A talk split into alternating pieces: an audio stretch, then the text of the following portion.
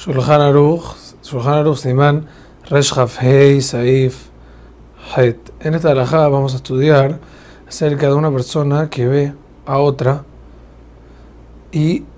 hay algo diferente a lo natural en, lo, en la otra persona. Es decir, por ejemplo, es una persona que viene de padres blancos y su piel es muy oscura, o al revés. O una persona que vio a alguien de piel rojiza o un albino, o una persona que su cuerpo no está en proporción, o un enano,